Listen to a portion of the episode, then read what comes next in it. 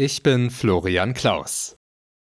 Es kam wie erwartet. Der frühere US-Präsident Trump hat sich bei der Vorwahl zur Präsidentschaftskandidatur der Republikaner im Bundesstaat South Carolina durchgesetzt. Das berichten mehrere US-Medien übereinstimmend. Schon in Umfragen hatte Trump deutlich vor seiner Konkurrentin Nikki Haley gelegen. Haley hatte auf einen Heimvorteil gehofft, weil sie bis 2017 Gouverneurin des Bundesstaats war. Bei einem Besuch in der Ukraine hat Außenministerin Baerbock dem Land weitere Unterstützung bei der Verteidigung gegen Russland versprochen. Im ZDF sagte sie, sie wolle einen gerechten Frieden. Dafür muss Putin seine Truppen zurückhören, aufhören hier zu bombardieren. Und wir müssen alles dafür tun, dass solange er das nicht macht, die Ukraine sich verteidigt und damit Millionen von Menschen hier schützt.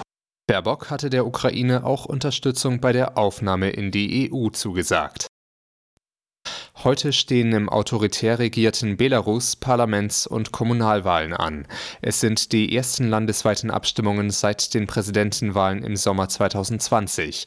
Diese hatten zu massiven Protesten geführt, die das Regime brutal niedergeschlagen hat. Auch diese Wahlen in Belarus sind weder frei noch fair. Ernstzunehmende Oppositionelle sind längst ins Ausland geflohen oder sitzen im Gefängnis.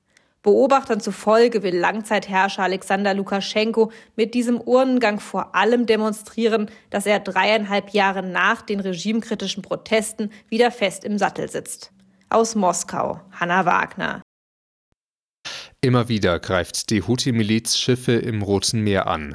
Als Reaktion haben die USA und Großbritannien nun erneut Stellungen der Miliz im Jemen attackiert.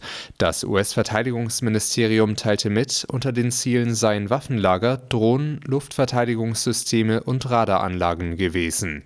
Es war schon der vierte britisch-US-amerikanische Einsatz gegen die Houthi in den vergangenen Wochen. Im Topspiel des 23. Spieltags der Fußball-Bundesliga hat der FC Bayern gegen Leipzig mit 2 zu 1 gewonnen.